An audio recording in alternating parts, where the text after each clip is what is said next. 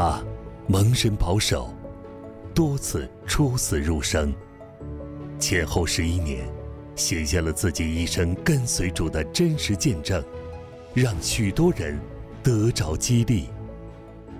一个蒙恩的罪人，作者郭连俊，播音胡正军，听见录制。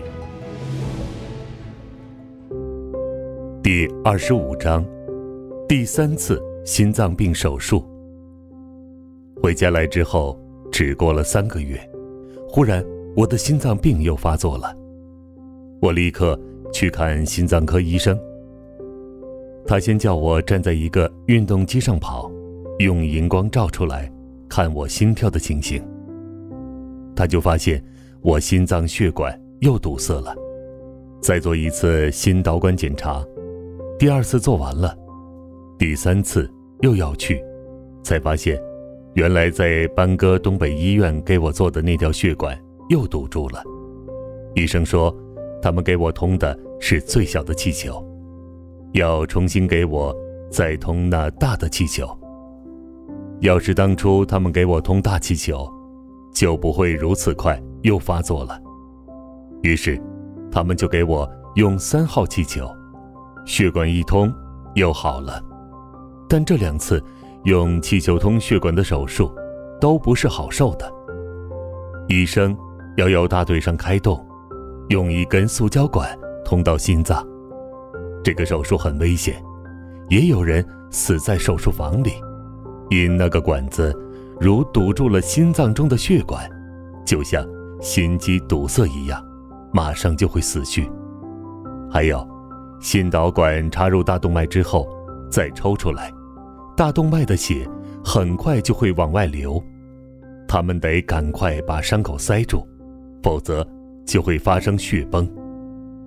旧的方法是用一个石棒中的沙袋把伤口压住，新的办法是先用钳子夹住伤口，不能动。这时期是开刀最痛苦的，钳子拿掉之后。还要再用石棒中的沙袋压住六个小时，在那个时候完全不能动，大小便都要在床上。我这三次心脏病的发作都能及时抢救，三次都是神救了我，不但危机过去，而且心脏、脑子和神经都没有受到一点伤害。我们全家都感谢主。我的心呐！你要称颂耶和华，凡在我里面的，也要称颂他的圣名。我的心呐，你要称颂耶和华，不可忘记他的一切恩惠。他赦免你的一切罪孽，医治你的一切疾病，他救赎你的命，脱离死亡，以仁爱和慈悲为你的冠冕。他用美物。使你所愿的得以知足，以致你如婴返老还童。诗篇一百零三篇一到五节。第二十六章，开放家庭。一九八四年，我们盖好现在住的这栋大房子。我已对神许愿，要使用这房子传福音。当时。我们还在香柏教会，我是在那里真正重生得救。那时虽想传福音，但对圣经了解不多，没有资格来带领查经。我和妻子商量，决定在家里开查经班，找林医生、陈桂美夫妇二人来帮忙。他们一口答应。我说：“你们香柏教会来我们这里很远，来回。”要一个半小时，可以吗？他们说没关系。于是，他们就风雨无阻，每星期来一次，还带来他们的小女儿。孩子很乖，一个人拿着书，在另外一间房里看。当时，我们就请了我们原来卫理公会的那些人，另外又请一些我们知北华人教会的。开始的时候有十几个人。我就对林医生说：“你们由香柏开车这么远，我们这里的人如果参加教会的话，都是参加我们当地的教会，不会到你那么远的教会去。”林弟兄说：“我们传福音，不是为了抢羊，只要有人信，灵性长进，都是神的儿女。为救灵魂，我很愿意摆上。他们到哪里都一样。”当时，林弟兄是代职侍奉，已经很忙了，但他们下大雪也跑来，认真负责，很令人感动。每一次晚上八点钟开始查经，至少要十点钟才结束。有时要到十一点，他们开车回家就要半夜十二点了。现在，林医生夫妇已在加州牧会，成为全时间的传道人。他们夫妻两人热心地传生命之道，可我们这边听的人却并不怎么热心。这次来，下次不来。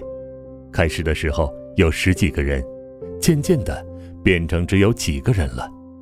这个查经班就不能继续下去，林医生夫妇也就不再来了。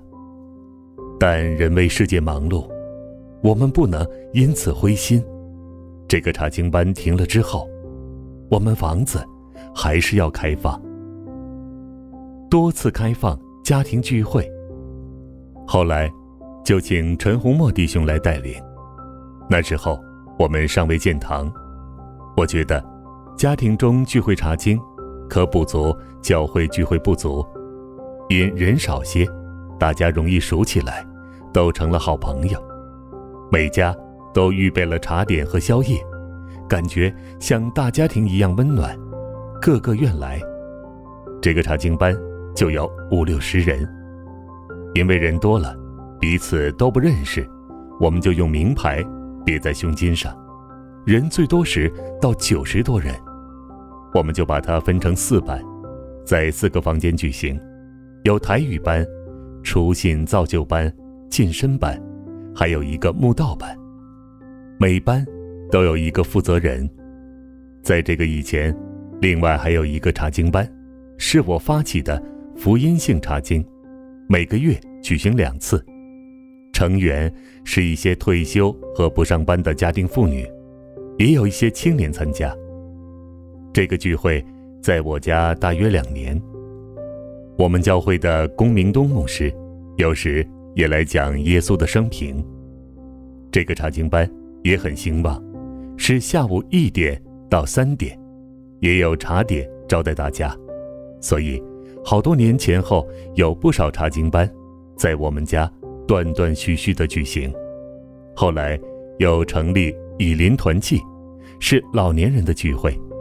我们又请庄祖坤弟兄来我们家，他当时在三一神学院读博士，他的太太刘真光也在传道。他在芝加哥读神学时，我们请他来我们家带领查经，他一口答应，一直带到他毕业为止。那时，甚至有人由唐人街开车四十分钟赶过来参加的。在那一段时期。我们家里的查经班又兴旺起来了。每星期五晚，我妻子预备茶点招待，也有很多人相信耶稣，有医生、工程师，远近都有。刘真光姊妹也在我们家里讲诗经学，他对圣经有很多研究，教会里也有很多人来参加。庄祖坤夫妇毕业之后。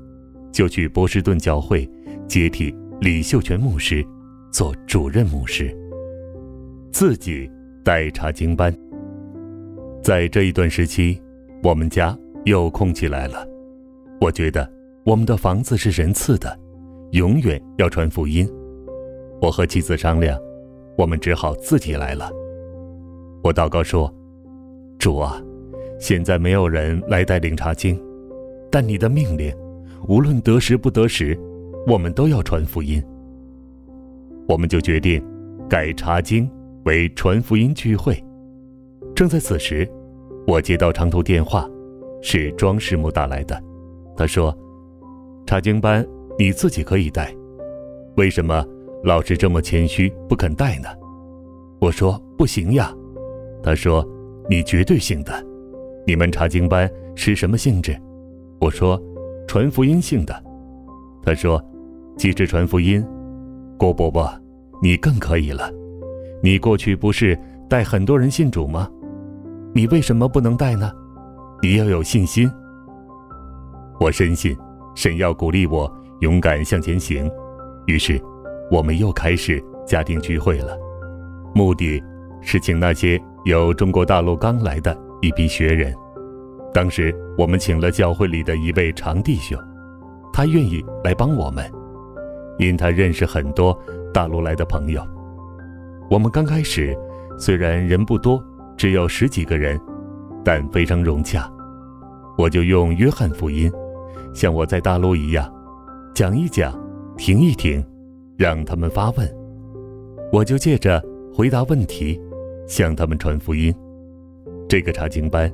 一年下来，居然有六个人信主，我就把这六人介绍给教会，他们参加了慕道班，又都受尽，成为神的儿女。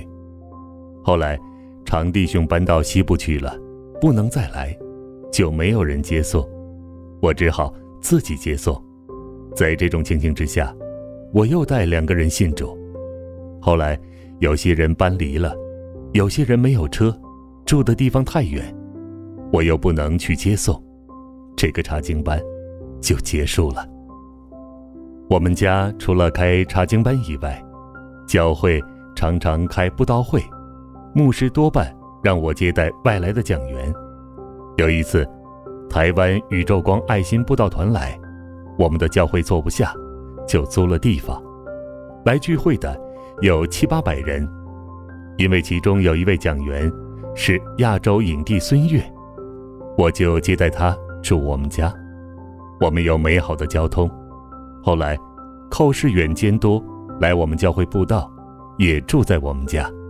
还有吴勇长老和远东广播公司的林本利牧师夫妇。我们将来还要再开查经班，并接待传道人，这是我们的心愿。因为神不喜欢忘恩负义的人，我们得神的祝福这样多。无以为报，只有体贴他的心意，多多做容神益人的工作。希望主内弟兄姊妹都能做报恩的撒玛利亚人。我们得人的帮助，都感激不尽。可是神的祝福，我们往往忘记，或认为理所当然。神造万物，世界一切都是他的。他无非要我们有颗感恩的心，就像我们做父母的一样，并不希望从儿女那里得到什么。但如果他们有颗感恩的心，我们就快乐无穷了。第二十七章，第四次心脏病发作。一九九六年四月，我又觉得两个肩膀开始发麻，心脏上的压力跟着来了。马上去心脏科检查，医生还是把我放在跑步运动器上，跑到一定程度，就叫我躺下，用仪器照我的心脏，看我心脏血管和跳动的情形，发现我血管又堵塞住了，这已经是第四次。本来医生可用气球再把血管张开，但这次堵塞的两条血管，不是心脏。原来的血管，而是我一九八五年第一次心脏开刀时由大腿上取出来的那根血管。这血管是不能用气球去通的，因为心脏的血管有弹性，怎么通都不容易破。大腿上的血管就没有心脏血管那么有韧性，如果再用气球，就可能爆血管了。按过去的情形。我又得要重新再动一次大手术，可现在科学进步，时时有新发明。神特别的恩典刚好就在这个时候，有这新发明来救我。这是一个很细的小钢管，要把这小钢管由我大腿的动脉中送到那由大腿上切下来的血管中，就这样，我的血管又通了，手术。做成了，我马上又好了。从这可以看到，神创造我们是何等精致细心。心脏血管和大腿血管就不同，这么复杂的人，眼睛、鼻子、眉毛，均各有各的功用，不但不能改变位置，而且都要协调合作。如有丝毫差错，如眼睫毛向内长，眼睛就会瞎了。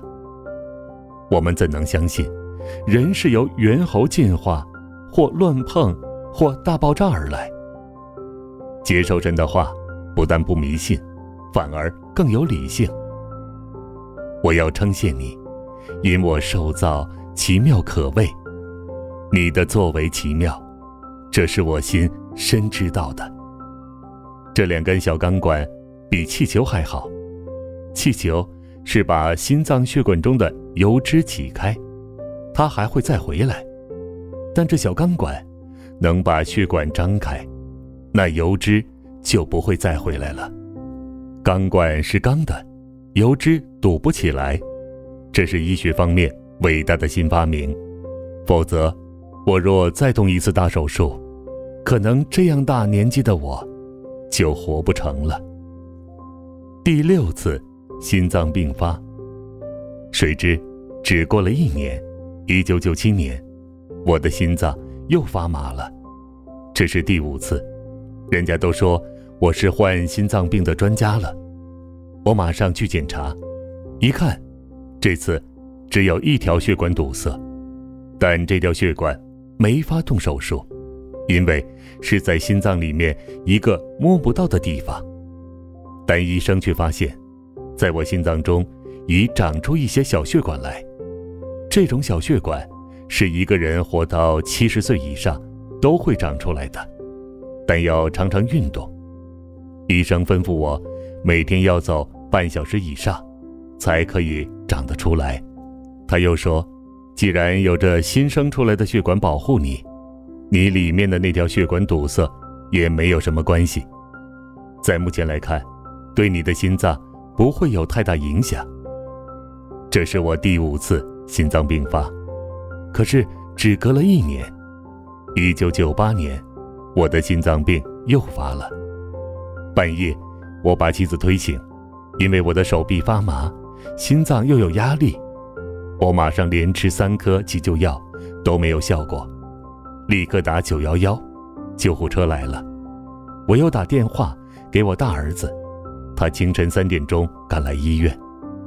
我要救护车送我到我原来开刀的医院去，可是他们说，你心脏病发作。随时都有生命危险，要越快越好。他们就送我到最近的一家医院。我说，我的记录和医生都不在这里。他们说，这是政府的规定，你有心脏病，一定要送你去最近的医院。其实，到达医院时，我心脏压力已经减低了，但心脏还是痛。这一次发作。是我第一次心脏所患的两条血管又出了毛病，一条是百分之百堵塞，另一条也堵塞了百分之九十五。医生在两边各放一根小钢管，我身上已经有四根小钢管了，还有一些铁线是绑着肋骨的。感谢神，大小手术一共做了六次，不知有多少人第一次。就死在手术台上。最近一次，我在医院里只住了两天。回到家里，看到远道而来的雷妈妈，她还以为我一定躺在床上，却没有想到我和正常人一样的招待他。他说：“你根本就没有病吗？”我说：“我刚从医院回来，感谢神，每一次手术都非常顺利。”虽都是十分危险的手术，但神保佑我平安度过。在我第六次动手术之后，忽然又有一次中风，不过是轻微的，但手脚发软，动作缓慢，也影响到我的心脏。医生对我中风很紧张，特别注意心脏，每天都问我心脏情形如何。他们说，心脏对你随时有生命危险。我从一九九八年四月二十三日那天中风，到七月二十三日，在这四个月，我一直心慌意乱。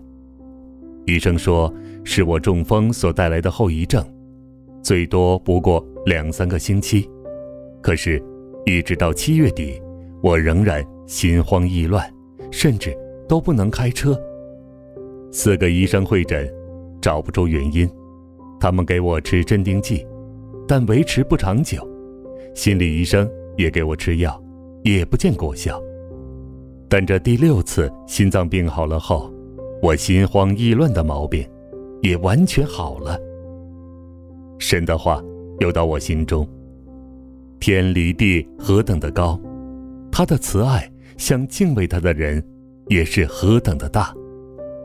父亲怎样连续他的儿女，耶和华也怎样连续敬畏他的人。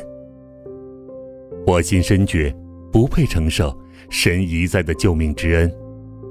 每个神的儿女都要敬畏我们的神，那就是将他的话当话，认真执行。